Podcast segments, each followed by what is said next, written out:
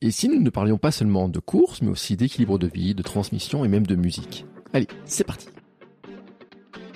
Bonjour, bonjour mes champions et mes champions, c'est Bertrand, bienvenue dans Kilomètre 42, le podcast dans lequel nous parlons tous les mercredis de course à pied, de sport, de mouvement, d'un mode de vie plus sain pour lutter contre la sédentarité, bouger, prendre confiance en nous, bien vieillir, devenir des vieillards galopants. Si vous me découvrez ou découvrez le podcast, il y a quelques années, j'étais un gros hamster obèse de plus de 105 kilos. Après un équilibrage alimentaire et la reprise du sport, j'ai perdu 27 kilos. Je me suis lancé dans le défi de courir un marathon. Je vous ai raconté tout ça dans la première saison du podcast.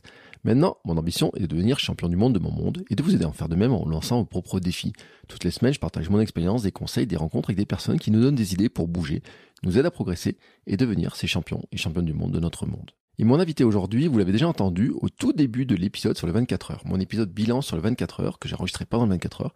Au tout début, vous entendez sa voix parce que dans les minutes avant le départ, je suis allé tendre mon micro pour lui demander bah, comment il se sentait en 24 heures et puis euh, comment en fait il envisageait. Et je lui ai dit on se retrouvera à la fin.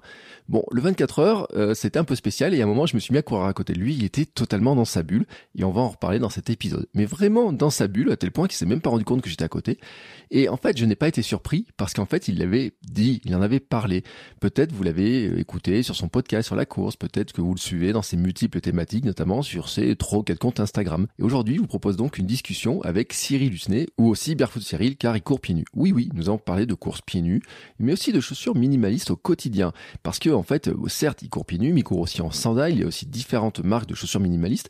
Et en fait, la chaussure minimaliste, c'est pas juste pour courir, c'est vraiment dans son quotidien.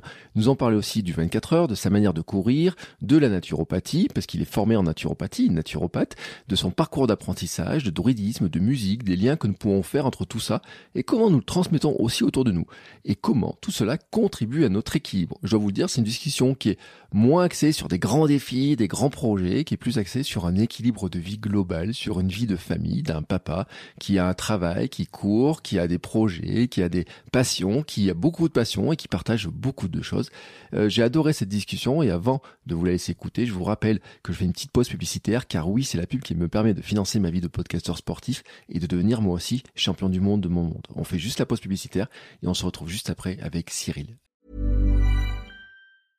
I'm Sandra, and I'm just the professional your small business was looking for. But you didn't hire me because you didn't use LinkedIn jobs. LinkedIn has professionals you can't find anywhere else, including those who aren't actively looking for a new job but might be open to the perfect role, like me. In a given month, over 70% of LinkedIn users don't visit other leading job sites. So if you're not looking on LinkedIn, you'll miss out on great candidates like Sandra. Start hiring professionals like a professional. Post your free job on linkedin.com/people today. Allez, c'est parti. Bonjour Cyril. Salut Bertrand. Comment vas-tu? Ah bah trop bien, trop bien. Je suis super content d'être là avec toi. Bah écoute, et moi aussi, tu vois, euh, je t'ai raconté une petite blague juste avant l'enregistrement. C'est pour qu'on démarre avec le sourire, la bonne humeur et tout. euh, puis en plus, alors moi je sais pas chez toi, mais moi j'ai du soleil, euh, puis un grand soleil, tu vois. Après l'enregistrement, je vais aller courir un petit moment. Je vais voir mes petits chemins, Ah ouais. euh, voir un petit peu à quoi ils ressemblent, un petit peu de la gadoue. Pff, Alors peut-être pas sauter pieds nus dedans, hein. je sais pas ce que t'en penses à cette saison, encore pieds nus dedans, c'est peut-être un peu limite. Euh, T'as bien raison. Oh non, c'est pas limite. Il fait encore beau. Là, tu vois, chez moi aussi, il fait hyper beau. Là, je re- reviens d'une petite sortie vélo, histoire de me dégourdir les jambes. Et euh, il fait quoi 12, 13, 14 degrés? C'est hyper, euh, enfin, c'est hyper cool pour sortir comme ça, pieds nus, tranquille. Ouais. Bon, je verrai effectivement si, euh, si- s'il y avait 4 ce matin à la maison, mais bon, c'est vrai quoi. Là, il fait chaud. Là, il fait super chaud. Euh, pourquoi je te parle de pieds nus? Parce que toi, tu fais partie de ces gens un peu fous qui courent pieds nus. ouais, un peu fou. Carrément fou, ouais. C'est c'est vrai que la course pieds nus, la marche pieds nus, ça a été un petit truc en moi qui me s'est réveillé il y a quelques années. Et euh, je sais pas, j'arrive pas à me défaire de cette envie d'être tout le temps, tout le temps pieds nus, euh, même au boulot, tu vois. Même je travaille dans un dans un dans un bureau d'études, et ben je suis le gars pieds nus. Quand je vais courir, je suis le gars pieds nus à côté de chez moi. On me connaît comme ça, voilà. Le gars pieds nus, ça, ça me fait penser à ce que raconte Ken Bob Saxton dans son bouquin euh, sur la, la marche pieds nus. Sauf que, or lui, il a une grande barbe, il a des grands cheveux, il fait un peu grand gourou de la. Bah, toi, après, t'as un côté gourou, mais sur d'autres trucs. Euh, mais mais t'as pas l'allure du grand gourou de, euh, tu sais, de façon Forrest Gump qui va amener tout le monde Ouais, derrière lui encore. pieds nus, quoi.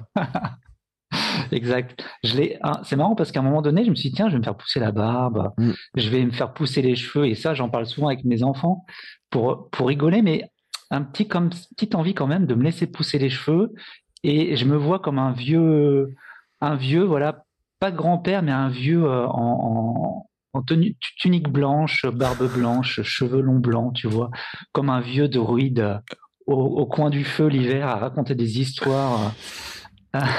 Ah, mes petits, quand j'étais jeune. Mes petits, quand j'étais jeune, j'allais courir, vous savez, j'ai fait un 24 heures et tout. et j'espère pas, pas qu'un seul. Oui, bah, en plus, tu t'es lancé dans un 100 km, c'est dans combien de temps?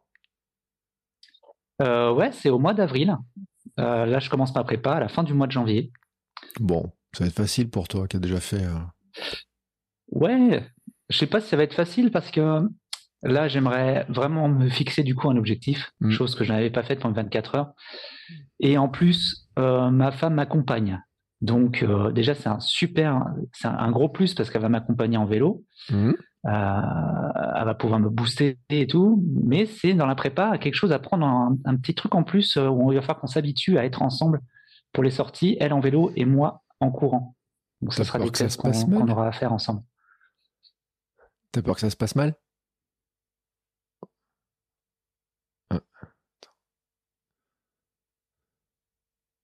T'en as une coupure. C'est bon? T'es là? Ouais, je suis là. Ouais, non, c'est que c'est chez moi que ça coupe. Je change la box la semaine prochaine, mais en attendant. Euh. Bon, allez, je la reprends ma question. Attends. Hmm. Tac. Mais et t'as peur de quoi? T'as peur que ça se passe mal avec ta femme, que vous engueuliez au 53e kilomètre? Alors, euh, ça fait 20 ans qu'on est ensemble. Je pense qu'en effet, on se connaît très bien. On sait, on connaît nos humeurs. Et mais non, je sais pas. Je pense que ça fait partie de la préparation, d'apprendre à se connaître sur une mmh. autre facette, la facette du sport. Euh, on a commencé à courir ensemble d'ailleurs il y a 13 ans, 13-14 ans. Euh, on a continué chacun de notre côté. Elle a fait sa petite course à pied tranquille une fois par semaine à son rythme. Moi, j'en fais un peu plus de sorties, euh, un peu plus longues. Euh, la pratique sportive ensemble, pour l'instant, on l'a pas vraiment testé euh, plus que ça, donc ça va être une première et j'aimerais bien que pendant cette prépa, on, puisse apprendre d'autres facettes de nous. Alors, ça me fait penser à un truc d'ailleurs, je me demande comment tu vas gérer ça, parce que pendant le 24 heures, il y a un moment donné, j'ai couru à côté de toi pendant je sais pas combien de temps de minutes et que tu m'as tu m'as pas calculé, tu étais dans ta bulle. Mais en fait, je le savais parce que j'ai écouté ton podcast où tu disais que tu te méditais, que tu, tu te mettrais dans ta bulle pour courir. Et alors, je l'ai testé ce truc-là, c'était drôle. Parce que je me suis mis à côté de toi, je t'ai regardé, je passais, je suis revenu et tout. Mais alors, à un moment donné, t'as ouvert les, enfin, t'as pas ouvert les yeux parce que t'avais les yeux ouverts, mais d'un coup, t'as sursauté, tu m'as vu à côté de toi. Alors que ça faisait, un, petit moment que j'étais à côté de toi et je dis, non, mais t'inquiète pas, j'étais au courant et tout. Euh, c'était pas du tout en train de snober quoi que ce soit et tout. C'était vraiment, mais alors, euh, je sais pas où t'étais à ce moment-là, mais vraiment, t'étais pas là. Hein. Ouais, alors c'est vrai que c'est, je sais pas, mais je pense qu'on est, je suis pas le seul sportif à faire ça. Je pense que c'est une façon un peu, c'est un peu inné chez moi de me couper de, bah, des autres quand je fais une activité sportive ou artistique ou même quand je vais marcher dans la rue et que le lendemain il y a euh, je sais pas moi un copain qui m'a dit tiens qui m'envoie un message qui me dit tiens on s'est croisé hier mais tu m'as pas calculé euh. mmh. et en fait non je suis tellement dans mes pensées que je fais complètement abstraction de ce qui se passe autour de moi je suis connecté à l'environnement je suis connecté à mes pensées surtout et comme tu dis ma bulle je m'excuse encore de pas t'avoir calculé pendant ces quelques minutes vraiment Moi, écoute, j'étais prévenu. Attends, le truc, c'est que j'étais prévenu. J'ai écouté ton podcast et j'étais prévenu, je savais. Et je me suis dit, tiens, je vais tester, je vais me mettre à côté. Euh, bon, bah, il, il, fait ce qu'il dit, il dit ce qu'il fait. Donc, je me suis dit, moi, j'ai pas été surpris. Mais par contre, toi qui, qui regardé pour faire des t-shirts, des trucs comme ça, tu devrais faire un t-shirt. Euh, je suis pas mal poli, je suis dans ma bulle. Euh, non, je t'en veux pas, mais je suis dans ma bulle. Tu vois, enfin, prévenir les gens qui te connaissent pas parce que, enfin, c'est vrai, quoi. Quelqu'un, on te croise et puis, euh, limite, si tu nous dis pas bonjour, tu calcules pas, mais que tu nous as pas vu, c'est pas, c'est pas de ta faute. Mais on aurait pu s'offusquer si on n'écoute pas tout ton podcast. C'est vrai, c'est une très bonne idée que tu as. Je pense à faire des t-shirts un peu sympas sur la course à pied. Euh, et euh, pas plus tard qu'avant-hier, c'est pareil. Il y a une personne qui me suit sur Instagram et Facebook et qui m'a envoyé ça. Ouais, je t'ai vu, euh, c'était mardi soir, mardi matin et tout, bon bah pieds nus mais tu m'as pas du tout calculé, euh, ça va pas et tout. Euh, je bah écoute, je suis vraiment désolé, mais euh, je ne me rappelle plus du tout de, cette matinée. J'étais complètement dans ma bulle. Il était très très tôt. Ça duré une petite heure, mais voilà, c'est des choses qui arrivent. Bah écoute, et ce qui est pas mal, c'est que c'est une, c'est comme un avantage cette histoire-là. C'est-à-dire que ça te permet vraiment d'être dans tes pensées, dans ton monde à toi. tu cours donc sans musique, parce que sinon dans ta bulle, faire rentrer de la musique, des podcasts, etc., c'est pas terrible, terrible, terrible quoi. Exact, exact. J'ai commencé à courir. J'étais un amoureux. Je suis toujours un amoureux du podcast puisque j'en ai un et puis j'écoute le tien, mais j'en écoute tellement différents. J'ai commencé à courir avec des podcasts parce que pour moi c'était tellement, tellement compliqué de faire des sorties et de me motiver. J'ai commencé sur des podcasts de développement personnel, hein, euh, sur la psychologie. Et maintenant, c'est vrai que ça fait, je sais pas, peut-être 9-10 euh, ans où je cours sans rien, sans musique.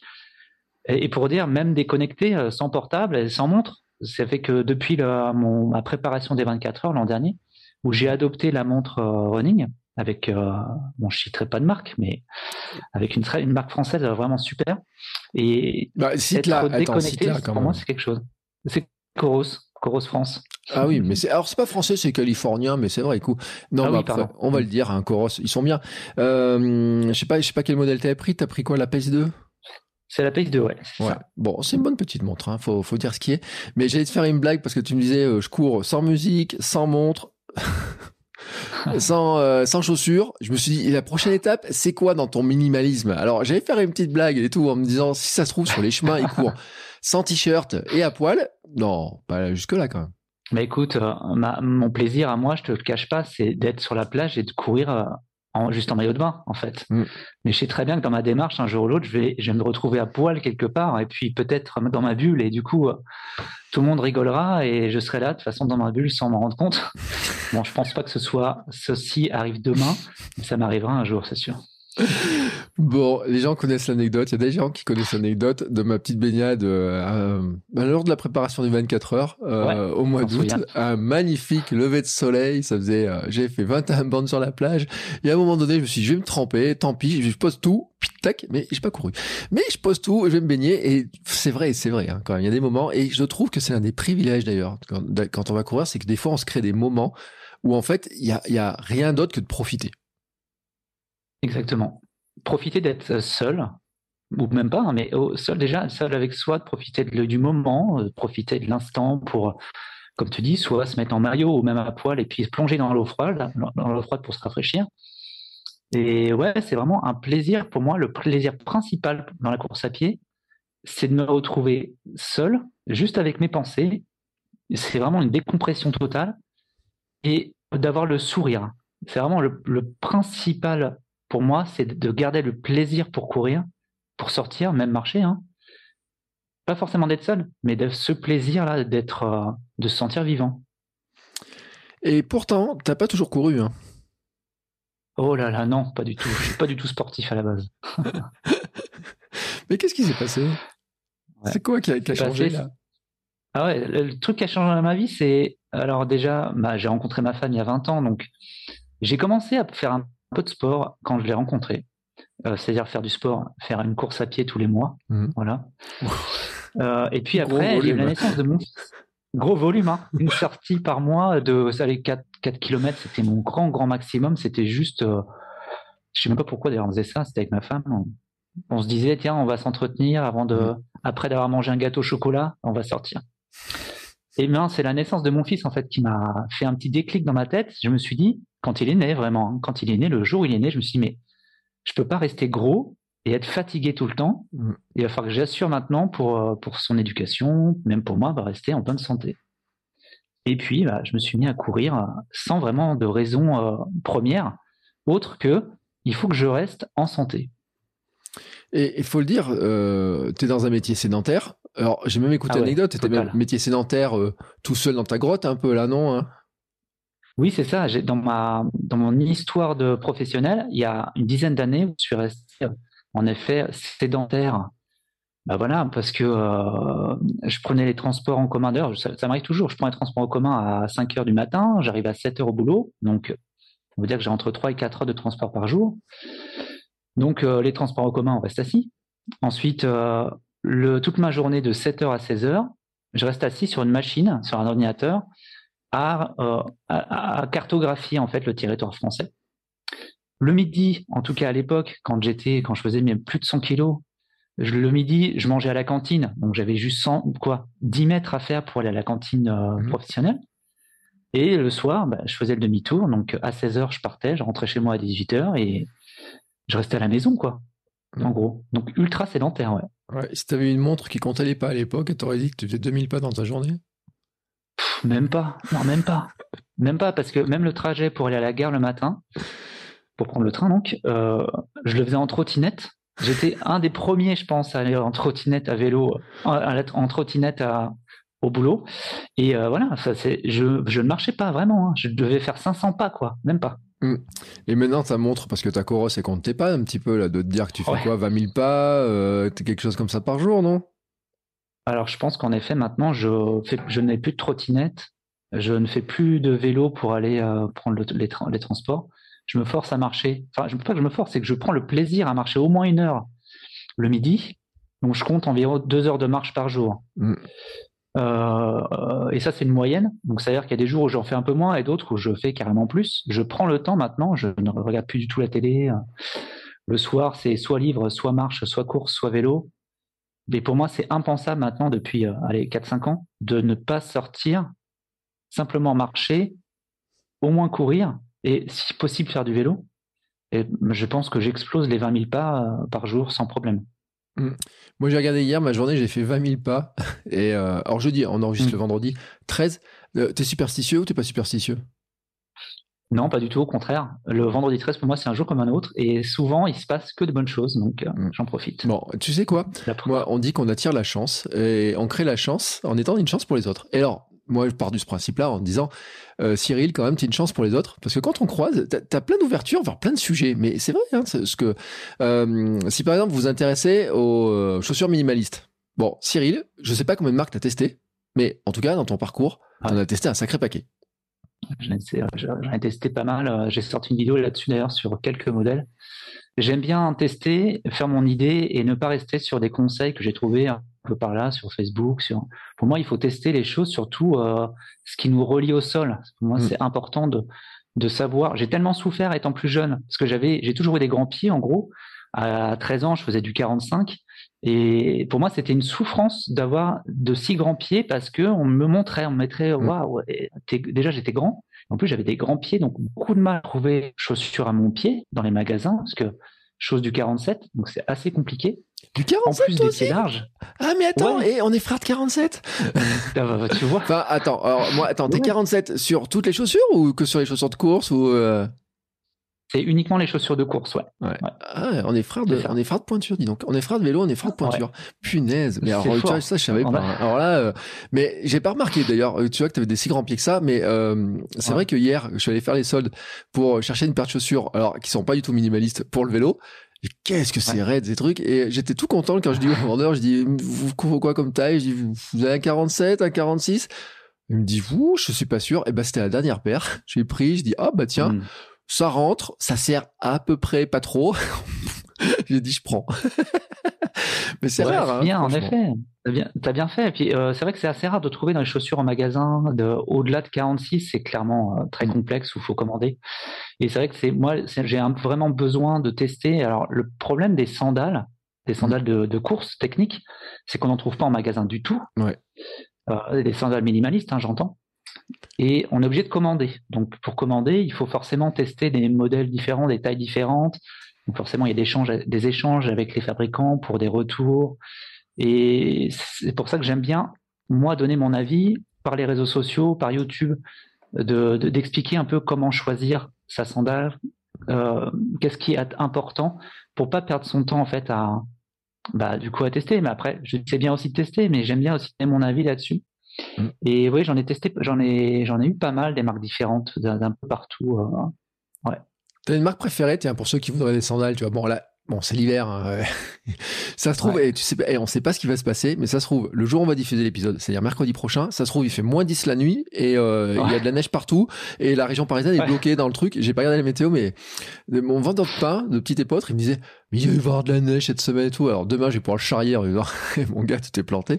Euh, en fait, on en a eu un tout petit peu sur les hauteurs, mais vraiment très faible. Mais euh, comme il va me dire, oui, mais tu verras, la semaine prochaine, on en aura. Si ça se trouve, il y en aura. Donc les sandales, on sait pas. C'est peut-être pas la période pour sortir les sandales, mais toi qui en as testé plusieurs, est-ce que tu as une, marque que tu aimes plus que les autres?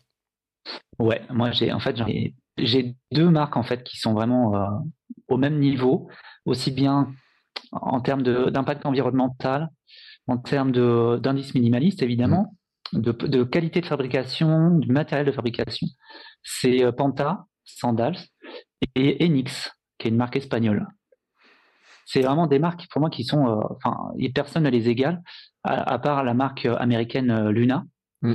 qui est aussi très intéressante, mais pour moi qui est beaucoup trop chère et qui joue beaucoup sur cette cette cette mouvance minimaliste et aussi parce que ils savent vraiment se mettre en avant au niveau commercial. Je pense qu'il y a le côté commercial qui est, qui est très et Luna, il faut rappeler que c'était fondé par le héros de l'un des héros de Band to Run aussi. Et c'est vrai que ils ont eu la vague Band to Run qui, je pense, a mis en avant bah, euh, Barefoot, euh, je sais plus comment il s'appelle, Ted? Non, c'est lui. Ouais, euh, ça, Qui donc où on a tout le récit de comment il court pieds nus, de comment il fait avec avec les Mexicains, avec les les j'ai perdu leur nom, les les. Comment il fait les chaussures, mm. comment ils lui font des chaussures, comment il arrive à les nouer, à apprendre à les faire. Et c'est vrai que derrière, c'était mm. formidable pour eux d'arriver à dire, à, refaire, à reconstruire ça et tout, à, en parler. Euh, c'est vrai qu'elles sont pas données. Euh, alors j'en ai entendu des bons retours, mm. mais je dis moi j'ai des Pantas. Euh, Enix je les connais pas, mais Panta en plus ils sont super sympas parce que sur leur site, pour ceux qui, ont, qui, ont, une question, on peut imprimer quand même un modèle de ses pieds et après, ils vous disent, bah, ouais, si vous avez un doute, vous faites une photo de vos pieds avec la feuille, et puis on vous donne les indications. Et l'indication qu'il m'a donné, il m'a dit, ah non, il faudrait prendre une taille de plus. Euh, parce que là, vous êtes un peu limite là-dessus, ça serait mieux d'avoir une taille de plus. Donc, il faut pas hésiter, hein, en plus, à les contacter. Ça, je pense que Panta, c'est quand même une petite boîte, hein. Enix, je sais pas quelle taille c'est, ça reste des, petites euh, hmm. machines. Euh, c'est ah, pas les grosses, gros mastodons du, euh, mastodon du, euh, de la, de la chaussure, que sont les marques à virgule, les marques à trois bandes et compagnie. Et ils sont quand même très accessibles. Bien sûr. Et d'ailleurs, il y en a une marque aussi que j'ai découvert pendant ma prépa de l'an dernier. C'est une marque française. C'est simple, la marque, bah, c'est un gars en fait, tout seul, mm. qui, qui a lancé ça. C'est Salanka, mm. qui habite à Salanka d'ailleurs, qui est dans le sud de la France. Et euh, lui-même est coureur minimaliste longue distance, ultra distance. Et il a développé donc sa, paire. Je en ai acheté une pour essayer et euh, j'ai couru avec d'ailleurs euh, aux 24 heures, qui est vraiment hyper confortable, hyper. Euh, enfin, c'est vraiment on sent qu'il y a une très bonne qualité de conception, beaucoup de réflexion, très simple aussi sur la, tâche en elle-même, et aussi, comme tu dis, très accessible. Comme c'est des petites structures, on peut vraiment les contacter sans problème. Ils sont très rapides. Euh, t'as aussi testé, alors pour ceux qui sont pas très sandales, t'as aussi testé tout un tas de chaussures minimalistes pour toi, pour tes enfants et tout. J'imagine hein, que euh, toute la famille, tu les as oui, convertis à ça en fait. Hein. Euh, je crois que d'ailleurs c'est un très beau cadeau à leur faire hein, que de leur euh, éviter de leur mettre des grosses semelles et de leur acheter. Alors ce qui est chez les enfants, c'est pas forcément facile. Euh, en tout cas dans les petites tailles. Toi, bon, les tiens ils sont plus grands, mais moi ma fille qui fête ses 5 ans demain, quand t'es dans le 26, le 27 la plupart des marques minimalistes, elles commencent pas dans ces trucs-là. Alors, bébé, c'est facile, c'est des chaussons, il n'y a pas de semelle. Euh, mais il y a un moment donné, il y a une espèce de frontière là et tout. Alors, j'étais très content. Mm. La clinique du coureur, j'ai acheté une paire de la clinique du coureur à ma fille. Euh, alors, elles sont comme mes, euh, comme mes Altra, hein, d'une souplesse. Je peux les tordre dans mm. tous les sens. On dirait que je vais les, euh, je pourrais les, tu sais, quand elles sont mouillées, je pourrais les faire comme des une serpillière et tout. C'est vraiment impressionnant. Et j'ai eu de la chance, ça a commencé dans les tailles là, 26, 27, 28 dans ces zones-là. Mais toi après, bon, t'as pu tester plein de trucs et il y a énormément de marques parce que euh, je vois, t'en parles régulièrement et tout. Et là aussi, t'as testé plein de choses dans ce domaine-là pour toi et tout. Et euh, vraiment, pour ceux qui diraient je veux être minimaliste, il n'y a pas que les sandales, il y a toute la gamme de chaussures. Il y en a mm. tout un paquet quoi. Ah oui, il y a tout un paquet. Pour les, pour les plus sportifs, il y en a, enfin voilà, ceux qui connaissent vraiment la chaussure euh, de sport, il y a Altra, ce mm. qui est, qui est, voilà, c'est un peu le fer de lance de, du minimalisme, pas forcément avec des semelles très fines, mais avec le zéro drop, le fameux zéro drop. Il y a Merrell, hein. il y a en, marque de sport aussi, il y a Vivo Barefoot qui est moins connu, qui est anglais. Leguano qui c'est suisse, pardon. Ou suisse. Non, mais je voudrais pas, je voudrais pas faire d'impair avec les euh, Suisses. Tu sais, ils sont. Je sais pas si c'est suisse ou anglais. Ah ouais? J'ai un pas. Écoute, j'ai un doute. Bon, oh, on va chercher. Euh, Ils sont, ils sont neutres, mais on sait jamais quand même s'ils pouvaient se mettre, s'ils se mettaient en colère contre, parce qu'on leur a, leur, je crois qu'ils sont suisses. Non, mais après, bon, à vérifier. Euh, en tout cas, euh, euh, ben Altra, moi, je peux dire que du bien parce que bon, je suis en plus ambassadeur Altra, donc euh, je veux pas dire du mal d'Altra et ça a vraiment changé ma manière de courir. Euh, Merel, moi, Merel, je vais te dire, j'étais, j'en ai porté euh, beaucoup à une époque, mais en chaussures de hum, ville, tu vois. C'était un peu mes chaussures mm. du quotidien pour aller travailler, etc. Faut rappeler aussi, peut-être certains ne savent pas, que la marque de Kian Jornet, normale, est fabriquée par Merrell. Mm.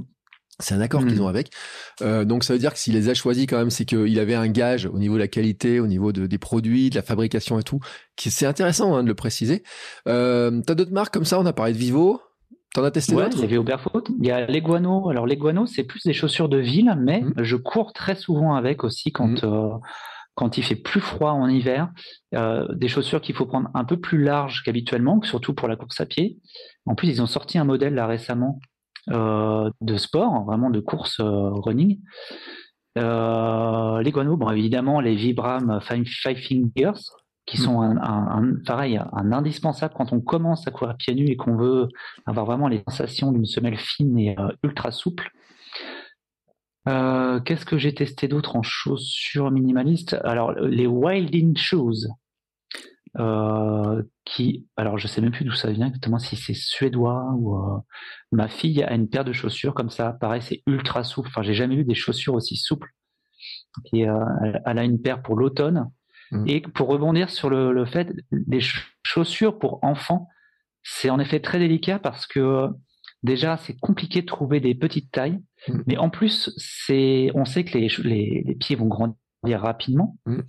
et le prix n'est pas forcément adapté à une taille plus petite. Donc Ouais. c'est-à-dire on va payer ça cher pour un court moment. Donc c'est assez délicat de se dire je vais acheter ça, euh, ça coûte plus de 100 euros euh, pour euh, 4-5 mois on va dire. C'est pas génial, c'est pas facile à, à franchir le cap. Mais il faut se dire que de toute façon c'est du bien pour son enfant de toute façon. Même s'il marche au maximum pieds nus à la maison, s'ils peuvent aller à l'école aussi avec des chaussures souples, c'est un petit plus. Ouais, et c'est vrai que euh, quand on regarde les chaussures pour enfants, et le nombre de chaussures qui sont d'une raideur incroyable. Euh, Ma fille, alors je le dis, elle a une paire de baskets euh, qui est vraiment très raide. Mais bon, on avait trouvé que ça à un moment donné. Et putain, c'est vrai que c'est cette histoire de pieds qui grandissent et tout. D'ailleurs, c'est à tel point qu'on était persuadé que les pieds de ma fille allaient tellement grandir que les, euh, les, les- les chaussures d'activité du coureur, pour être sûr d'avoir la taille, on avait pris une taille. On s'est dit, on va les garder un peu plus longtemps, tu sais, et tout.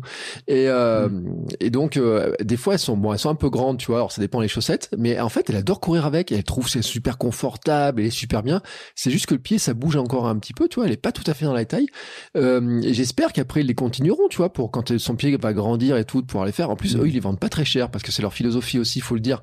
Et ça, c'était un truc appréciable. De dire, ouais, on va pas mettre tous les prix du marketing, etc. Enfin, quand on a vu le prix, ils ont sorti un tarif qui était vraiment pas très élevé par rapport finalement à des chaussures de course. Oh, je parle même pas des chaussures adultes. Donc, c'est vrai que c'est, cette démarche, elle est intéressante. J'ai vu sur des sites, parce que je suis sûr que tu suis tous ces comptes Instagram sur les barfoot, sur les minimalismes, etc. Ouais. On voit qu'il y a dans des pays, il y a tout un tas de marques qui sont totalement inconnues, qui font des bottes, qui font des chaussures. euh, euh, toi, les euh, Telegano, elles sont encore en peau, non euh, Les, les Leguano que j'ai, Ouais, c'est des chaussures en tissu. ouais, c'est en tissu, ouais, c'est du tissu parce que j'en ai vu en peau ouais. aussi, Ouais. tu sais, un peu Ouais. façon un peu cuir et tout. Alors en plus, il y en a certaines en plus qui faut rajouter le côté végétarien, vegan et compagnie. Mm. Mais on trouve vraiment de tout. J'ai vu des sites, il- la fille, elle avait au moins testé 8 ou 10 marques différentes, mais rien qu'avec des bottes Mm. minimalistes. Euh, donc si on cherche sur Instagram, on en trouve plein, plein, plein. Alors pas forcément toujours disponible en France, mais en tout cas, Mm. on voit que c'est un marché qui se développe parce que il y a quand même des gens qui sont en train de remettre en cause le fait que les chaussures, ça doit être euh, inconfortable, raide, etc. Quoi.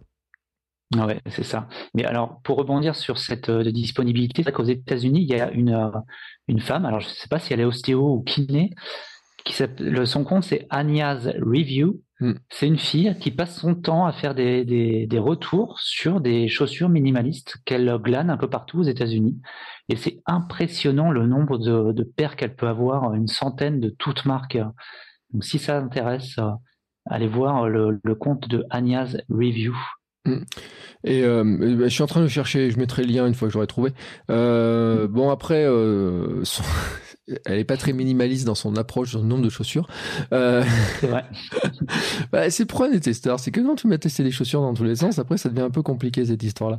Euh, Après, alors moi, je- j'ai testé beaucoup et maintenant, je, je, je reste vraiment sur ce que j'ai trouvé le mieux pour moi. Mm. Donc, c'est aussi peut-être une démarche de dire, bon, j'en teste beaucoup, j'en use beaucoup, mais maintenant, je sais exactement ce que j'ai et le, celles que j'ai, je les garde euh, sans problème. Euh, Maintenant, c'est des chaussures comme ça, minimalistes, ça dure.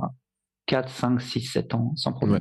Et ceux qui se posent la question, donc vous n'êtes pas obligé d'aller courir en sandales, vous n'êtes pas obligé d'aller au boulot en sandales et vous n'êtes pas obligé non plus d'aller au boulot en five fingers, euh, ce qui peut être un choix, hein, euh, mais parce que j'en ai vu pour l'histoire, hein, c'est que dans mon métier j'ai vu, alors notamment dans les développeurs informatiques à une époque, la première mode des five fingers, vous avez touché les développeurs informatiques, mmh. euh, il y en avait beaucoup, euh, je sais pas si tu te rappelles de cette époque-là, ils couraient pas beaucoup forcément avec, mais en tout cas ils trouvaient le confort incroyable et tout. Euh, moi, je pousse aussi le bouchon jusqu'à mettre des chaussettes à doigts dans mes dans mes Altra parce que alors là, c'est le, mm. le, truc. Alors là, c'est le truc. Et j'en ai pas dans le 24 heures. J'ai fait les 24 heures avec ma paire de chaussettes à doigts.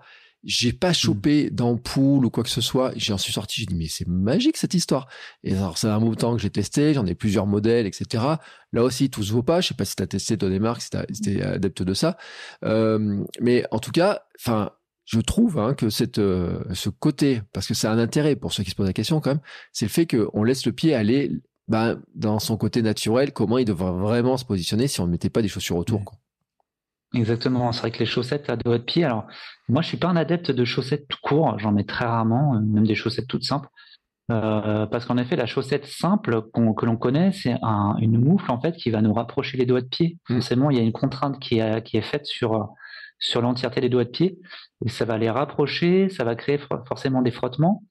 Et au bout d'un moment, quand on est en chaussures avec des chaussettes voilà, euh, habituelles, euh, comme on trouve le plus souvent, on va forcément avoir des ampoules parce que euh, c'est à l'intérieur c'est humide, il y a du frottement. L'avantage des, chaussettes à doigts de pied, par exemple la marque Injiji, en effet c'est que chaque doigt de pied a son chausson et du coup le frottement n'existe plus. Mm. Même les niveaux, au niveau des coutures, il y a très très peu de coutures, même pas du tout, ce qui fait que il n'y a pas de, de, gêne à ce moment-là, à cet endroit-là. Ouais, bon, Injinji, c'est ce que je recommande, hein, c'est ce que j'avais moi pour le 24 heures. J'ai testé d'autres marques, hein, euh, dont la marque Decathlon, je le dis très clairement, qui sont beaucoup moins mm. confortables, beaucoup moins pratiques à mettre.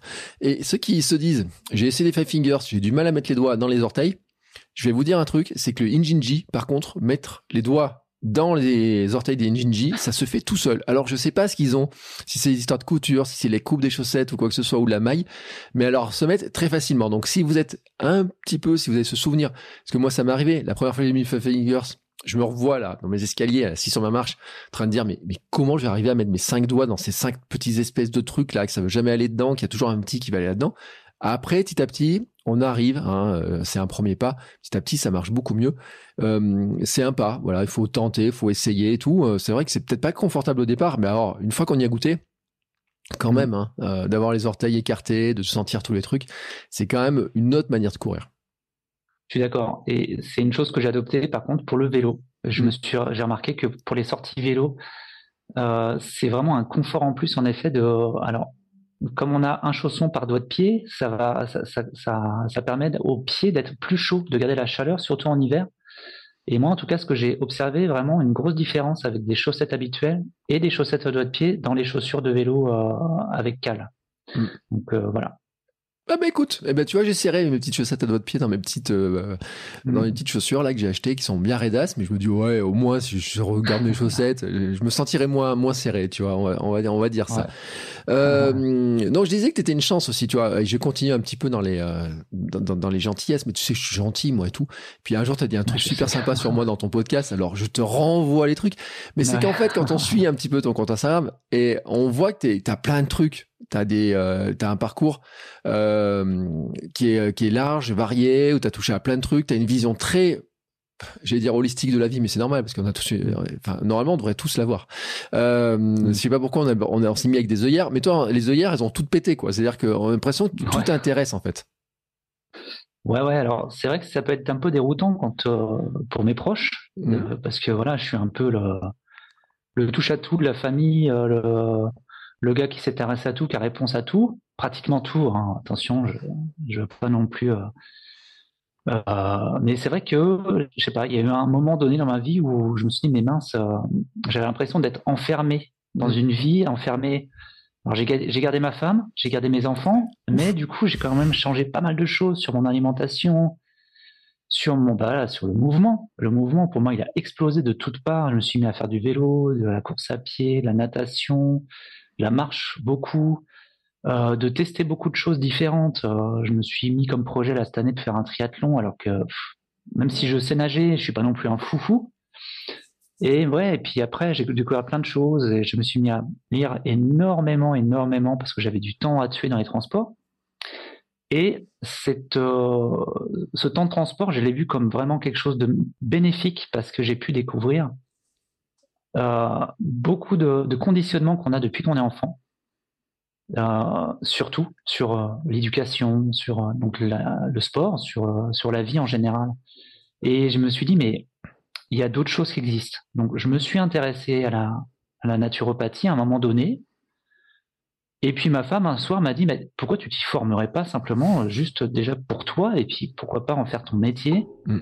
Je me suis formé à la naturopathie et c'est quand je suis quand j'ai intégré la l'étude de, la naturopathie où je me suis dit mais ok alors ça c'est une vraie médecine une vraie médecine même si on n'a pas le droit de le dire c'est quelque chose d'important parce que ça vraiment ça nous reconnecte vraiment à notre essence propre quand je dis propre c'est vraiment à nous connaître profondément dans notre spiritualité dans notre énergie dans notre euh, rapport aux autres, à l'environnement. Été vraiment bénéfique pour moi, ces études de, de naturo que j'ai fait pendant trois ans. Et du coup, j'ai pu appliquer tout ce que j'ai appris de par mes trente et quelques modules et, euh, et devoirs et ces centaines de bouquins que j'ai pu étudier. Je le transmets maintenant à mes enfants, je transmets, je conseille à ma famille, je conseille aux personnes qui me demandent, euh, non pas de suivre ce que j'ai fait, mais de trouver leur façon leur façon d'être. C'est un, chemin qui est pas facile quand même. C'est très très perturbant, très perturbant. Et tous les jours, je me dis mais qu'est-ce que je fais quoi? Qu'est-ce que je fais? Est-ce que je continue à étudier telle telle euh, voilà telle mouvance? Là en ce moment, je suis sur donc je suis sur le druidisme. J'ai mm. commencé un enseignement il y a deux ans. J'ai fait une pause pendant un an et puis là, je sais pas, j'ai besoin de comprendre. C'est ma façon d'être, c'est j'ai besoin de comprendre. J'ai besoin d'aller au bout de la chose, mais c'est vraiment euh, un plaisir à chaque fois, un besoin. Et oui, par contre, c'est vraiment perturbant parce que on voit, ne serait-ce que dans le conditionnement de la société, on nous force à faire des choses. C'est pas qu'on nous force à faire des choses, c'est qu'on nous a appris. Par exemple, dans la dans le milieu scolaire, on nous apprend à avoir de bonnes notes. Mais réfléchir pourquoi en fait? Pourquoi on nous apprend à avoir de bonnes notes? Pourquoi il y a ce système de comptage, de, c'est-à-dire de, cloisonnement où il faut que tu aies au moins 15 de moyenne en maths pour pouvoir passer au niveau suivant. Alors c'est vrai que c'est très bien parce que ça te permet d'évoluer et d'acquérir des connaissances dans toutes les matières. il y a d'autres façons de, de, faire une éducation.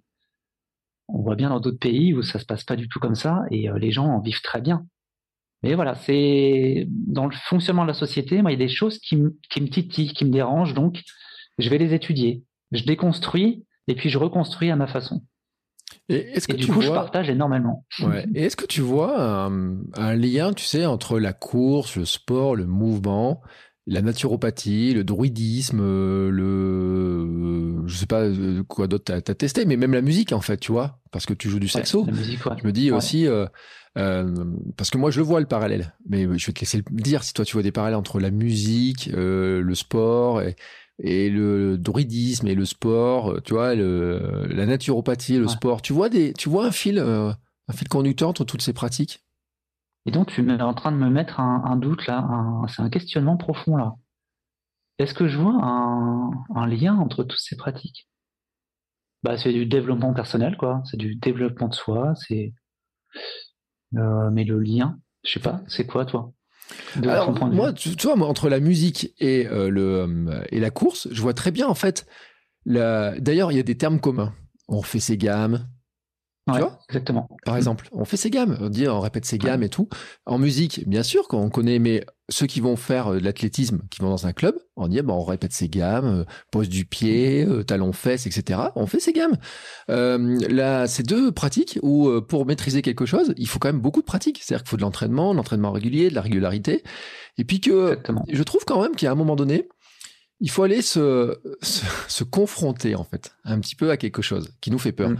Euh, en musique, se confronter, tu peux jouer tout seul dans ton coin, mais il y a un moment donné, si tu as envie de jouer un morceau, euh, dire bah voilà, euh, j'ai envie de jouer un morceau pour mes amis, pour ma femme, mes enfants, peut-être leur faire un petit morceau pour Noël, peut-être faire un concert, mais ça veut pas dire faire un grand concert, mais un petit concert. Il y a un moment donné, il y a un truc qui peut te faire peur.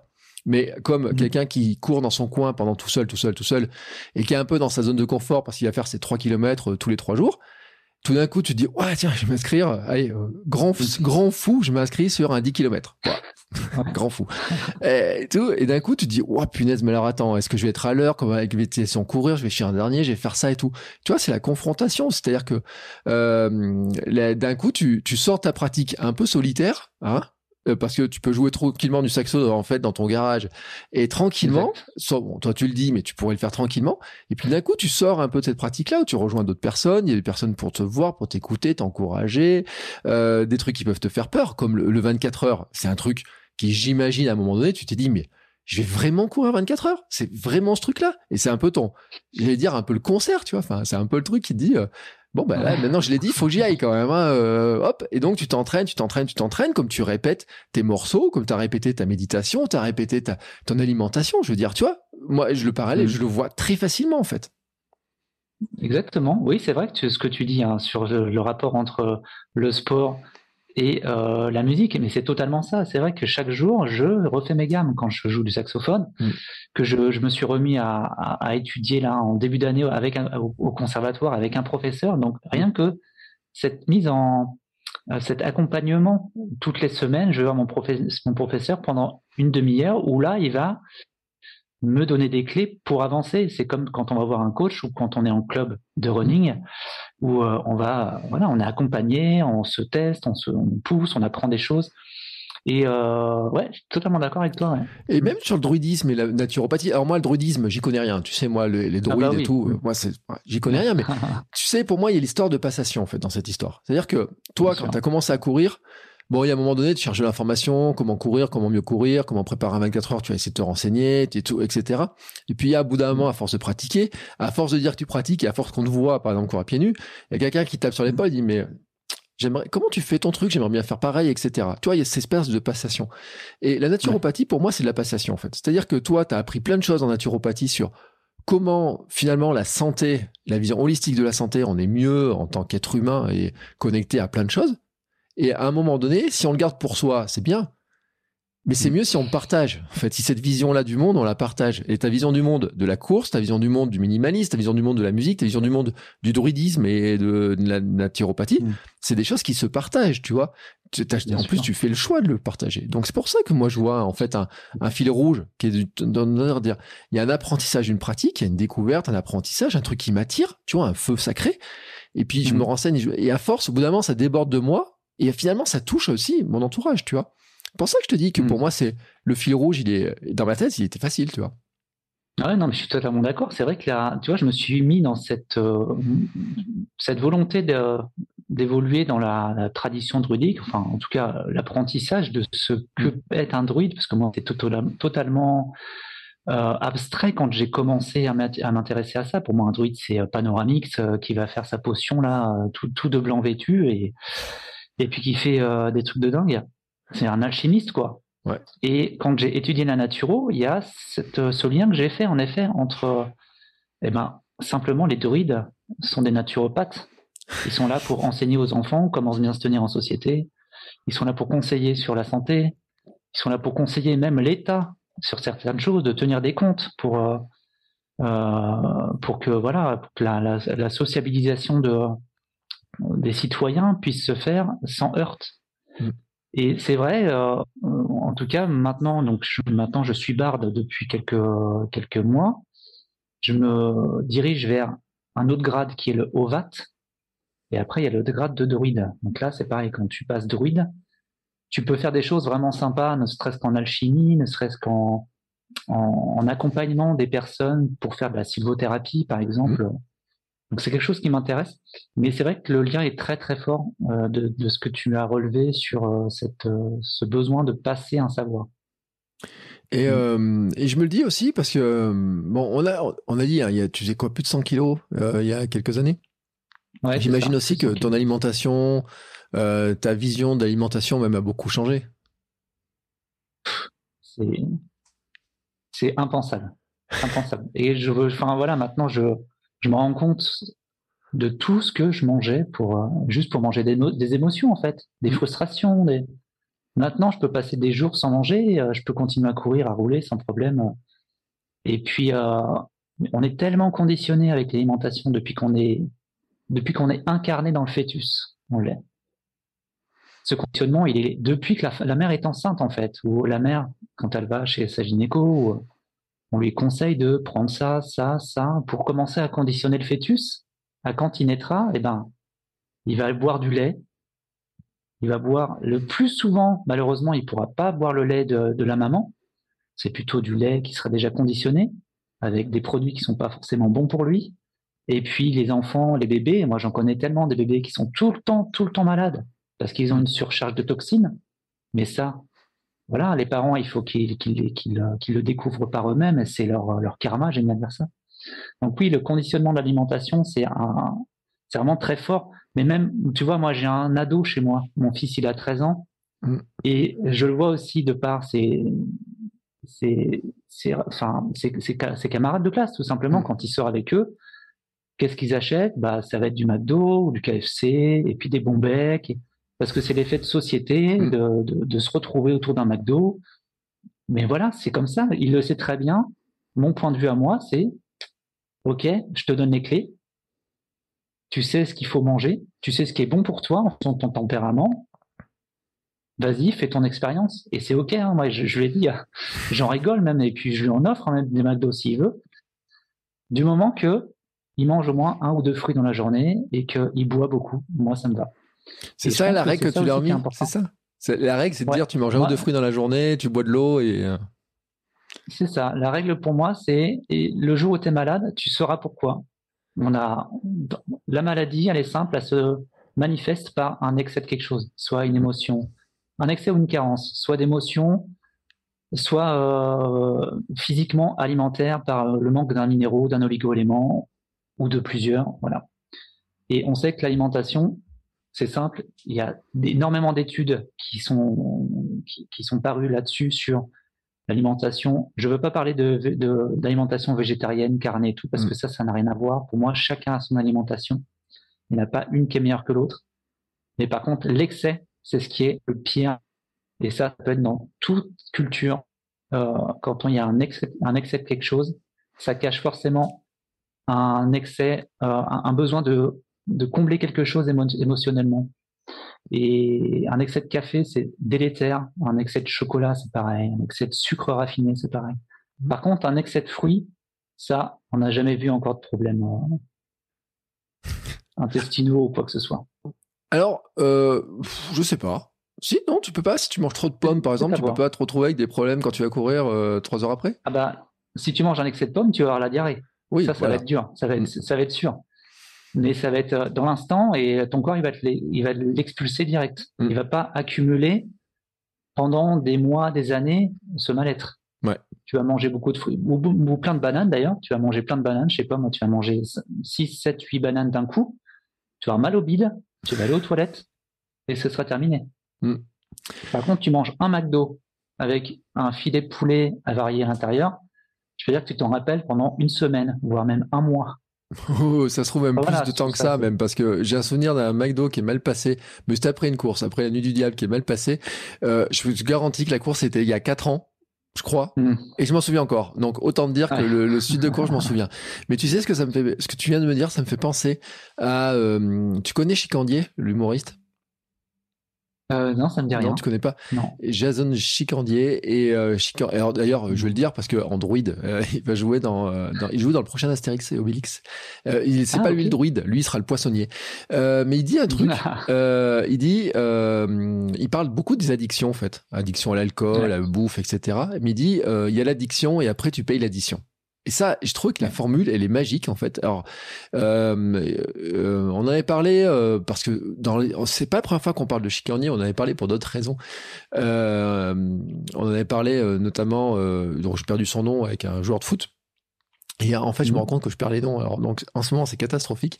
Mais euh, et euh, j'ai trouvé cette formule qui était intéressante en fait pour s'en rappeler. C'est-à-dire que ouais, sur le moment, on peut avoir plein d'addictions et on peut le dire. Hein, on peut, c'est pour être au chocolat, au lait, au, Mhm. au café. Euh, moi, quand je, je vois des gens qui disent euh, qui boivent 5-6 cafés par jour. L'autre jour, c'est une discussion que j'avais avec mon marchand de café et euh, il, il vendait du café. Et il y avait 3-4 kilos de café. Puis il y en a un, il dit ouais, mais ça, c'est sa consommation du mois. Et là, il la regarde, il dit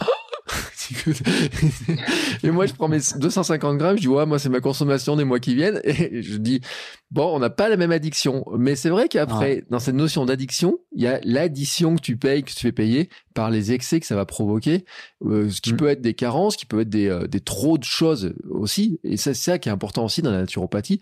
Mais on pourrait le dire dans la course à pied, hein. l'addiction à la course, si on pousse trop loin le truc, ou l'addiction au sport, au vélo, à n'importe quoi, euh, pousse aussi à un moment donné à une addition qu'on doit payer. Euh, j'ai fait suffisamment d'épisodes sur le surentraînement, sur euh, les Mm. mauvaises alimentations, sur le raid, sur l'anorexie et compagnie, pour dire qu'en fait, à chaque fois qu'on est dans ces excès-là, euh, à un moment donné, on paye l'addition d'une manière ou d'une autre. Pas de la même manière, Mm. vraiment pas de la même manière. Euh, quand tu es monté à 100 kilos, c'est pas la même euh, addition que quelqu'un qui euh, qui en- qui fait que 30 ou qui fait 40 kilos ou je sais pas quoi pour une taille, Mm. etc. Mais ça reste une addition. Bien sûr, ouais. Ouais, Il y a même un dicton euh, là-dessus américain sur cette addiction. Les trois choses les plus addictives de la Terre sont l'héroïne, les glucides et un salaire. Mm. Voilà. J'ai partagé avec ça il y a quelques jours. C'est marrant que t'en parles. Ouais. Et euh, ouais, l'addiction, ouais, c'est vrai que l'addiction, on pourrait en parler des heures, hein, mais voilà, ça fait partie de nos, nos, nos, nos expériences humaines. Dans notre karma humain de civilisation, là en ce moment, c'est on teste les addictions, les addictions sous toutes ces formes, et puis on va venir au fur et à mesure à être résilient un jour ou l'autre. Nos enfants déjà, j'observe mes enfants qui sont beaucoup plus résilients que nous quand, euh, enfin, de ce qu'on a observé avec ma femme, hein, et puis nos, ap- nos approches. Euh, quand on était jeune, on n'avait pas cette conscience de l'addiction. Alors que nos enfants l'ont. Moins de télé, moins de sucre, moins de déchets, tout ça. Ils Ouais, mais c'est aussi que tu leur montres l'exemple parce que euh, ils, oui, ils- ils te connaissent depuis sûr. des années. euh, et en fait, ils peuvent même pas imaginer que ton ancien toi était existant. Bien sûr, je suis tout à fait d'accord, même si on en, en parle. Mais même à l'école, hein, Mm. on, on leur apprend à, à moins de, à moins créer de déchets, à moins de manger, moins, plus, être plus conscient des choses.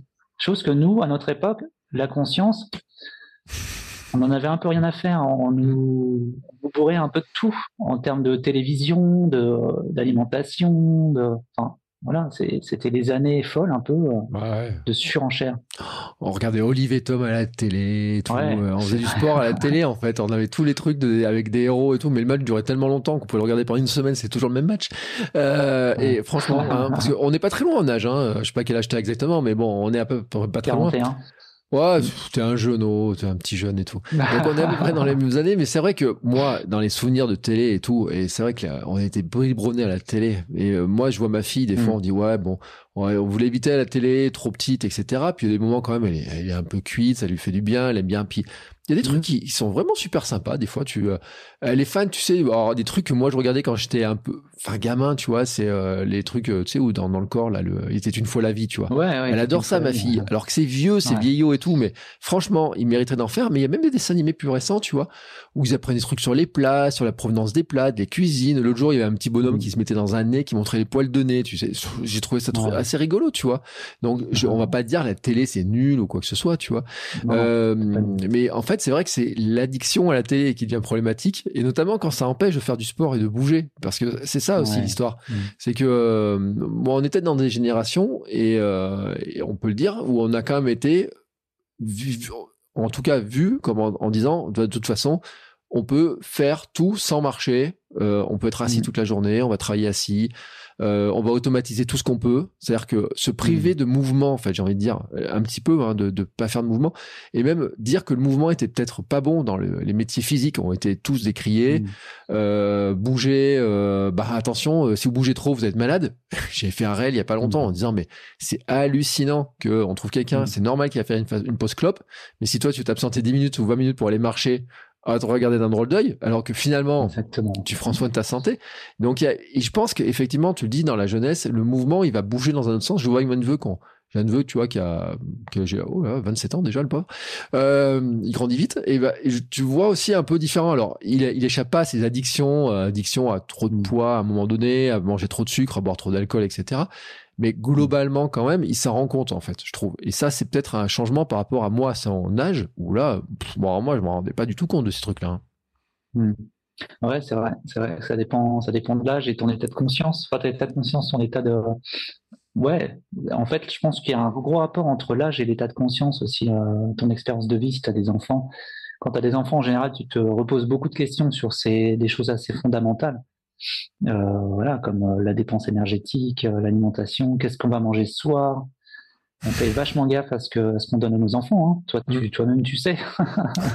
ah, mais moi-même, je mm. sais. Et puis, je, cite souvent euh, mon mentor euh, Rich Roll, euh, qui mm. raconte cette histoire, qui est la base de son livre, en disant un jour, je me suis rendu compte que si je continuais comme ça, je serais pas au mariage de ma fille. Et alors, ouais, tu dis, tout le monde réfléchit à ce truc-là en disant Bon, Rich Roll, il y avait euh, l'alcool et tout, mais il faut rappeler quand même que Rich Roll, pour ceux qui ne savent pas, euh, bon, euh, il fait du podcast maintenant, il était ultra triathlète, etc. Mais il a, c'est quelqu'un qui aurait pu faire les Jeux Olympiques en natation, qui avait pas loin du niveau, tu vois, universitaire en natation, mm. très haut niveau, et qui d'un coup, il est tombé dans l'addiction à l'alcool, il a été arrêté par la police, enfin, il a eu des trucs mm.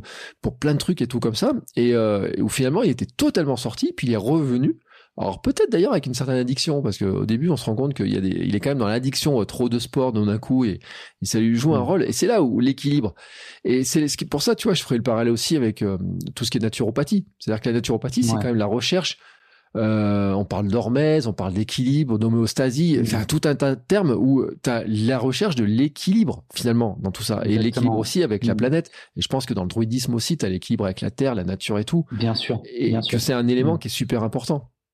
Bien sûr. L'équilibre, c'est quelque chose qu'on a, qu'on essaie de trouver en fait naturellement, sans trop le savoir, tous les jours, tout le monde, qu'on soit n'importe quel état de conscience. L'équilibre, c'est par exemple, je dors 8 heures par 8 à 12 heures par nuit pour être en bonne forme et être actif le jour. C'est un premier équilibre, c'est ça. C'est jour on-off, jour-nuit, noir-blanc. Voilà. L'équilibre, il est tout le temps là. Et son corps, le corps en lui-même, il est tout le temps, tout le temps en train de se remettre en équilibre hormonal, de fait par le cycle circadien. Ce cycle que toi-même tu as testé pendant 24 heures en restant éveillé et en mouvement, c'est très complexe et c'est tout à fait normal puisqu'on a des hormones qui bougent constamment, qui sont là pour se régénérer et le corps en lui-même, il se régénère tout le temps. C'est pour ça que il faut manger pour pouvoir avoir ces, ces émonctoires qui fonctionnent aussi correctement et bouger pour que les émonctoires puissent pareil, se dégager quand on est au repos. Mais ouais, ouais, tout est équilibre. C'est incroyable. Et plus on, s'intéresse à cet équilibre, moi je m'en suis intéressé quand j'ai fait euh, un module qui était euh, fou, c'est sur la médecine traditionnelle chinoise. Il y a plein de bouquins, euh, il y en a qui veulent s'intéresser à la médecine traditionnelle chinoise, c'est criant de vérité de toute mmh. cette cet équilibre. Tout est équilibre, tout, des astres jusqu'au à la petit morceau de peau qu'on a sur soi, c'est fou. C'est un vaste sujet dont on pourrait parler euh, très longtemps, mais on va quand même mm. finir sur un. Parce qu'après, toi, tu as du boulot. Moi, après, je vais faire la sieste, mais toi, tu as du boulot. Euh...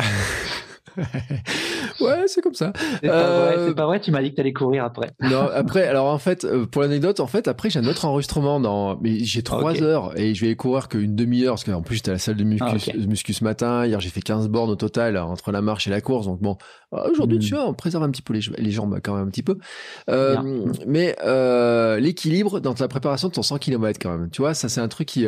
comment tu, hmm. tu vas rechercher? Parce que euh, par exemple, sur le projet 496, un 496 challenge, on est mm. un peu quand même dans le déséquilibre. Le 100 km, la ah préparation d'un 100 km, c'est comment son équilibre finalement? Parce que tu passes un peu de l'un à l'autre. Alors, le 100 km, il peut faire peur, euh, mm. mais j'avais presque envie de te dire que un 496 challenge, comme tu avais commencé à faire, c'était une sacrée préparation pour le 100 km, mais peut-être trop grosse d'ailleurs, peut-être trop, euh, trop importante. En fait, j'ai pas du tout pris ce 496 challenge là, du mois de janvier comme une préparation à un kilomètre. Pour moi, c'était juste un petit challenge comme ça en début d'année parce que euh, voilà au bout, ouais, au boulot, c'était pas génial. Là, heureusement, ça va de mieux en mieux. Mais euh, j'avais envie de, de, tester tout simplement euh, mm. cette, cette pratique-là. Et ça, je me suis dit en effet, l'équilibre, il est hyper important. Et le onzième jour, je me suis rendu compte que je prenais plus du tout plaisir. Je mmh. sortais, que c'était dur. Le matin, j'avais vraiment pas envie d'y aller. La première côte que j'ai eue, qui pourtant habituellement je cours sans problème cette côte-là, j'ai marché tout le long et j'avais pas du tout le sourire. Et c'est vraiment là, je me suis dit, ok, donc là, quand il n'y a pas de plaisir, clairement l'équilibre n'y est pas. Donc je m'arrête quoi. Ça sert à rien d'aller au bout. J'ai dit, j'ai dit aux autres, bon les gars, je vous laisse, je m'arrête. Je vais continuer plutôt à, moi, à ma manière, en intégrant du vélo et tout, mais je ne pourrais pas continuer. Et la prépa du 100 km, je la ferai exactement la même que celle de, des 24 heures. C'est vraiment une prépa que j'ai adorée. Celle-ci, euh, celle des 100 km, je sais très bien que je vais l'adorer. J'ai vraiment trop hâte de commencer le 28 janvier, là, avec beaucoup d'équilibre. Le sommeil, la récupération, euh, de la détente, du calme. Quand on est minimaliste, coureur minimaliste, d'ailleurs, c'est la première chose que je conseille, c'est de courir le plus détendu possible et le plus reposé possible. Les mollets les plus détendus possible. Si on part crispé et qu'on n'a pas envie d'aller courir, alors ça sert à rien d'y aller parce qu'on va se faire mal. Mm. Donc là, les 100 km, pour moi, c'est clairement, c'est 100 km, ok, ça va être dur peut-être, mais en tout cas, je serai préparé et j'ai aucun doute sur le fait que je finirai. Oui, bah, écoute. Il, faut il faut manifester aussi la réussite, ça c'est important. Je te le souhaite. Et tu sais, c'est ce que j'ai dit ce matin euh, dans le Hamster Running Club, euh, ma vidéo du Hamster Running Club du vendredi matin. J'ai dit euh, quelqu'un qui se posait la question sur la préparation marathon, Chloé, et je lui dis ferme les yeux et imagine la Chloé de la rivée de la course. Qui, elle va peut-être pas te dire comment ça va se passer, ça va peut-être pas se passer exactement comme elle va te dire ou quoi que ce soit, mais imagine-la avec le sourire de se dire elle a réussi à le faire. Et dans les moments durs de ta préparation, c'est aussi ça que tu vas imaginer, c'est de te dire bah tiens, je l'imagine, elle, à arriver, je m'imagine et tout, et comment elle est, et quel message elle aura à me faire passer. Alors bien entendu, euh, on peut y croire ou pas y croire ou quoi que ce soit, ces histoires-là. Moi, j'y crois. Alors moi, je visualise pas parce que je suis pas capable de le visualiser, mais par contre, quand j'y mmh. pense, quand je pensais à l'arrivée de 24 heures, je pensais à les poils qui se dressent sur les, euh, tu vois, sur les bras, en disant, ce moment-là, ça va être ce truc-là. Et ça n'a pas raté, ça n'a pas raté. Et toi, j'aimerais te dire, finalement, le sommet, le, le sommet, le souvenir du 24 heures que tu gardes c'est quoi? Parce que ça fait six mois, enfin pas moins de six mois, euh, cinq mois, quatre mois, euh, ouais quatre mois. Ouais, ouais, ouais, quatre mois. Ouais. Et c'est quoi Ouais, déjà. C'est quoi le souvenir que t'en gardes? Ah, c'est marrant, le souvenir que j'en garde. Moi, je t'ai dit le souvenir de toi que j'en garde, euh, hein, de, quand tu étais en train dans ta bulle. Mais toi, tu gardes quoi de ce souvenir de ce, cette longue journée, cette belle nuit? Je crois que c'était simplement du plaisir, en fait, de A à Z. Hein. Même dans les moments doux, c'était dur. Bizarrement, c'était que du plaisir. J'avais, j'avais un objectif, enfin, qui n'était même pas un objectif, c'était un souhait. C'était de passer les 100 km. Je l'ai fait, sans problème. J'ai eu un petit bobo, une petite ampoule à un moment donné sur un pied qui est parti par magie, mais vraiment, c'est un truc encore, mais j'en parlerai peut-être un autre moment, mais bref. Ouais, c'est ça. Pour moi, c'est vraiment du plaisir de A à Z déjà, dès le début, de rencontrer toute cette famille-là des 24 heures. J'ai parlé pratiquement avec tout le monde en fait. Mm. On s'aperçoit que la grande chance qu'on a pour les personnes, les circadiens, c'est qu'on peut prendre le temps de parler avec tout le monde. Comme on, est tout le temps amené à se, se, croiser. Aussi bien les, les gars qui ont fait 6 euh, heures, là, qui étaient au taquet. Même si tu parles 3 euh, ou mm. alors même avec ceux euh, avec qui tu as fait 24 heures, avec toi, on a parlé tout le long, pratiquement, même sauf quand j'étais dans ma bulle. Mais ça a été du plaisir, même jusqu'à la fin, de, de voir tous ces, ces, tempéraments différents, ces façons de se préparer, ces, ces ravitaillements différents. C'était une super expérience. Donc pour moi, c'était du plaisir tout le temps. Ouais, et c'est vrai ce que tu dis hein, sur discuter avec tout le monde. Euh, je fais un petit coucou à Fabrice euh, qui va se reconnaître, mmh, mais en fait, il a dit que quand je parlais de lui, ça lui donnait du, du moral. Et comme donc, Fabrice, vas-y, cours, continue, avance.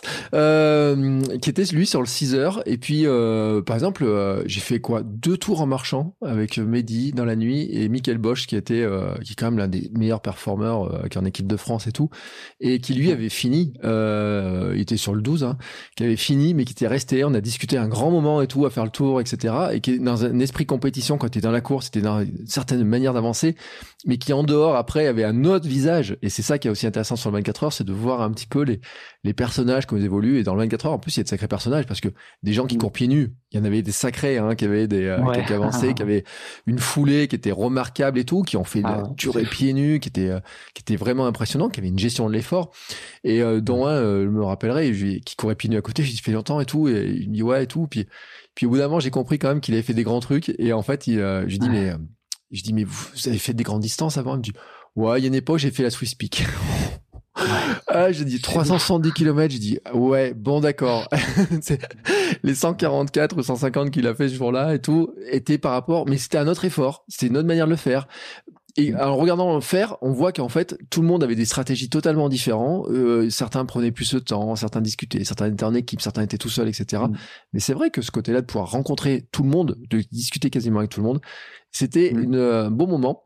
Et en fait, j'ai été très content de te rencontrer ce jour-là. Et euh, sur le 100 km, je sais pas si tu rencontreras autant, parce que c'est pas du tout le même genre de course. Mais est-ce que tu vas refaire un 24 heures? Ah ouais, c'est sans hésiter en fait. Je regarde euh, les, les prochains 24 heures qu'il y a. J'ai même fait une petite liste que j'ai postée là sur mon podcast. Mais oui, c'est certain que cette année, je vais en faire un. En tout cas, ce qui est sûr, je referai euh, Hermeland euh, à Saint-Herblain cette année. Hmm. C'est prévu, euh, voilà. Mehdi, euh, j'aimerais bien en faire un deuxième. Ouais, Mehdi, si tu nous entends, mais il le sait. Et après, j'en ferai un deuxième, certain. Je ne sais pas encore lequel. je verrai. Mais oui, oui, c'est sûr. Ouais. C'est tellement, on peut pas tricher en fait quand on fait 24 ans. C'est impossible de tricher. Parce que soi-même, euh, tu es seul face à toi-même pendant 24 heures, donc tu mm. peux pas tricher. Et même, tu vois très bien les gens comment, avec lesquels tu, tu performes, parce qu'on peut dire que là, on est dans la performance. Hein. On peut pas se cacher, même mm. si on est un petit coureur, qu'on a fait. Moi, c'était ma deuxième course officielle. Tu peux pas te cacher. Euh, tu, vois vraiment les gens, leur cœur, comment ils sont, vraiment. Eh ben, écoute, c'est une belle conclusion. Hein, moi, tu vois, j'ai plus rien à dire. Je vais te laisser travailler. Je te remercie en tout cas beaucoup pour cette discussion qui, euh, qui est permis d'ouvrir d'autres sujets. Puis on aurait plein d'autres sujets. Mais si on suit ton compte Instagram, enfin, tes comptes Instagram, t'en as combien de comptes Instagram? Non, j'en ai pas beaucoup. J'en ai quatre. C'est pas. Ah, mais je suis pas tout le temps actif sur les quatre. Hein. C'est juste que j'en ai un sur un des podcasts qui s'appelle Tout est en vous. Hmm. Que j'ai un podcast vraiment axé naturel, développement personnel. J'en ai un que j'ai ouvert il n'y a pas longtemps qui s'appelle Chus Saxo. Donc c'est spécifiquement que la musique où je mm. poste des petites vidéos de saxophone.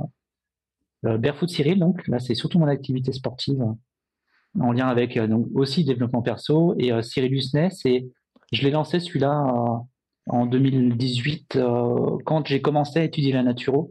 Donc c'est le plus ancien et celui avec lequel j'ai plus de bonheur en fait à partager sur vraiment de tout de tout. Euh, de tout. Voilà. Et eh ben, tu sais quoi, moi je mettrai tous les liens de façon dans de l'épisode, comme ça les gens pourront mhm. aller te, te, retrouver, suivre tes aventures, etc., de voir un petit peu tout ce que fais. Je mettrai aussi le lien vers ton podcast que j'écoute régulièrement hein, euh, quand je vais courir et tout. Alors ce que je fais souvent, c'est j'en mets plusieurs épisodes d'affilée, tu vois, tac tac tac, je, vais partir euh, sur les différents chemins. Et il y a des jours, je les ai pas écoutés dans le bon sens, alors je savais, je dis mais attends, je me suis trompé de sens, etc. dans mes, dans mes playlists. C'est pas très grave parce qu'on apprend plein de trucs, il y a plein de petits éléments de réflexion et tout. Et pour ceux qui mm. disent, ouais, mais 24 heures c'est long, dites-vous quand même qu'un jour, je t'ai entendu dire que tu étais tenté par des disciplines que moi je ne connaissais même pas, le double 24 heures ou euh, le 36 heures, non? T'as parlé de ça? Ouais, c'est ça. Il y, a il y a 36 heures, 48 heures et le max, enfin, il y a le 6, le 6 jours aussi. 6 jours. Alors franchement, le 6 jours, je ne sais pas si je le ferai un jour. Mais le 48 heures, j'y pense fortement. En fait, cette année, je pense pas que je ferai deux 24 heures, mais je ferai un 24 heures sûr et un 48 heures. Il faut juste que je m'arrange avec mes employeurs actuels pour euh, voir les, au niveau des congés. eh ben écoute, bah, tu sais ce que tu fais, tu m'envoies ta demande de congé, moi je la signe. D'accord Comme ça, et c'est bon, et euh, tu pourras le faire. Euh, de toute façon, il suffit, ça doit partir un vendredi soir, ça doit arriver un dimanche, cette histoire-là, hein, si je me plante pas. euh, et sur les 24 heures, d'ailleurs, on a appris d'autres trucs, parce que moi, j'ai appris qu'il existait des triple Ironman. Alors, hein, l'Ironman me semble énorme, mais il y avait un concurrent euh, qui, lui, faisait du triple Ironman. Alors, pour le 24 heures, c'était un peu cool, et mais sa femme, quand même, qui était là sur le bord de la, du, du, passage, mm. et tu sais qui c'est, parce que tu, tu, tu, vois, parce qu'on est passé mm. plusieurs fois devant. Ah, enfin plus de 100 fois devant, 130 fois devant. on est passé devant, elle était là pendant 24 heures et tout, et qui, qui disait que c'était vraiment très long parce qu'il faut imaginer un trip Ironman, hein, euh, ce que ça mm. fait euh, déjà, et à tourner comme ça pendant des heures et des heures sur des pistes, sur des circuits fermés, parce qu'ils peuvent pas avoir des routes ouvertes, etc. Donc il y a même des disciplines qu'on ne sait pas, mais qui dans l'ultra ultra endurance, parce que voilà, on n'est plus dans l'ultra, on est dans du super ultra, existent et en fait, en découvrant un petit peu les parcours des uns et des autres, on se rend compte de tout ça. Et euh, on se demande bien des fois comment ils vont chercher l'équilibre. Euh, C'était un peu le. Ouais, c'est vrai que là, le, repos, euh, pour, pour le coup, tu as, intérêt à avoir une préparation béton. Hein. Ça, je pense que ça va être. Mm. on parle pas du temps de passer à la préparation, parce que mais ça, les sportifs euh, chevronnés ils le savent très bien. La préparation, c'est un, un exploit en soi déjà. C'est une performance en soi de pouvoir marier à la fois la vie professionnelle, personnelle, cette activité sportive et aussi tout ce qui va autour de la mm. préparation. Euh, l'étude en fait qu'on fait d'introspection, c'est vraiment euh, intéressant et je souhaite vraiment à tout le monde de pouvoir faire ça. Eh ben écoute, là j'étais en train de remettre une pièce dans la machine, donc j'arrête de mettre une pièce dans la machine, euh, parce que sinon il va falloir que je te fasse un petit mot de retard aussi pour ton employeur. Donc oh, écoute Cyril, ce que je fais, c'est que je mets tous les liens dans les notes de l'épisode. Euh, merci en mm. tout cas de cette vision, de ce temps passé avec moi, et puis de nous, et puis cette vision que tu as amenée, cette ces notions d'équilibre, de ton calme aussi, qui qui tranche un peu avec mon énergie à moi. tu vois, je trouvé trop.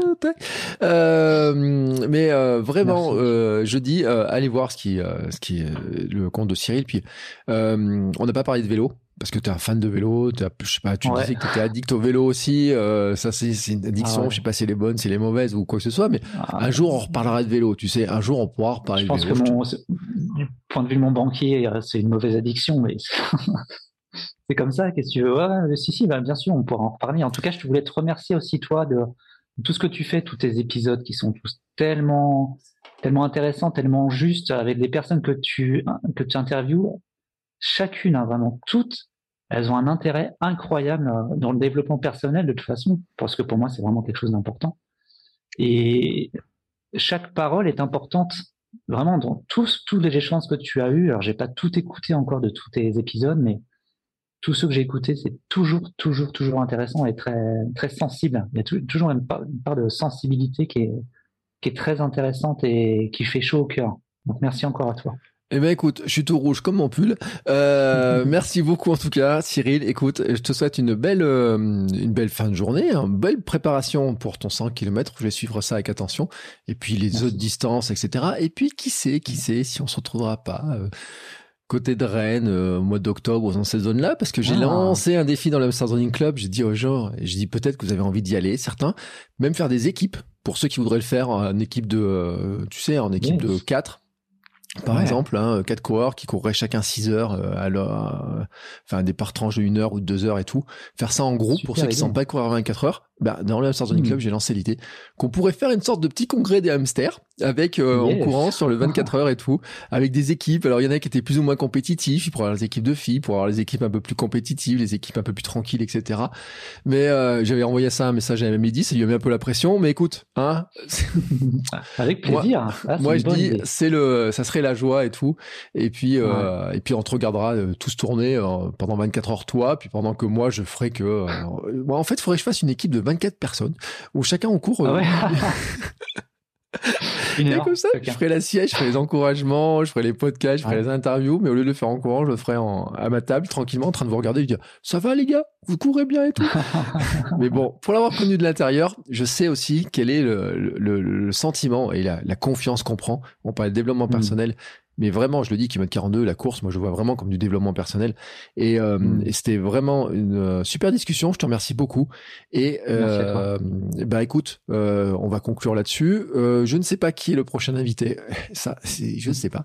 Mais en tout cas, donc je peux pas annoncer qui sera le prochain invité de la semaine prochaine. En tout cas, ce qui est sûr, c'est qu'on se retrouve la semaine prochaine. On se retrouve aussi le samedi pour le conseil, le lundi pour la minute perf avec Laure, parce que ça, ça bouge pas. Et on verra bien quel sera le prochain truc. Et puis moi, je me réserve, j'annonce le lancement d'un nouveau podcast qui km 150 sur la partie vélo, gravelman, etc. Yeah Et donc, ça serait une nouvelle occasion de t'inviter, mais cette fois pour parler vélo. Tu vois, on pourra parler vélo, des conseils, de comment t'es allé faire euh, tes petites expériences, tes petites balades en vélo, etc. Ah, Voilà, je, euh, ça sera le, la- la- le grand truc de l'année, voilà. Et en tout cas, Mm. euh, je te remercie aussi parce que t'es pas pour rien dans l'histoire. Et donc, euh, merci beaucoup. Et ben sur ce, Merci. on conclut. Cyril, je te souhaite une belle préparation. Euh, si vous voulez voir les pieds de Cyril, d'ailleurs, vous pouvez les voir sur Internet parce qu'il a montré Ah, ah. qu'il avait des beaux pieds qui étaient pas tout abîmés, pas plein de cornes, etc. Et tout, hein, comme quoi, corps pieds nus et minimaliste. Ça Mm. vous fait pas des pieds euh, tout marron, tout noir, plein de cornes, tout biscornus, etc des beaux pieds, etc. T'as peut-être même reçu des gens qui disent oh, t'as de beaux pieds. Moi, ça m'est déjà Ah bah oui, ça que je dis. tous les jours. C'est incroyable. Sur ce, je te souhaite une très belle journée. Encore merci Cyril. Et nous, on se retrouve la semaine prochaine. Ciao, ciao.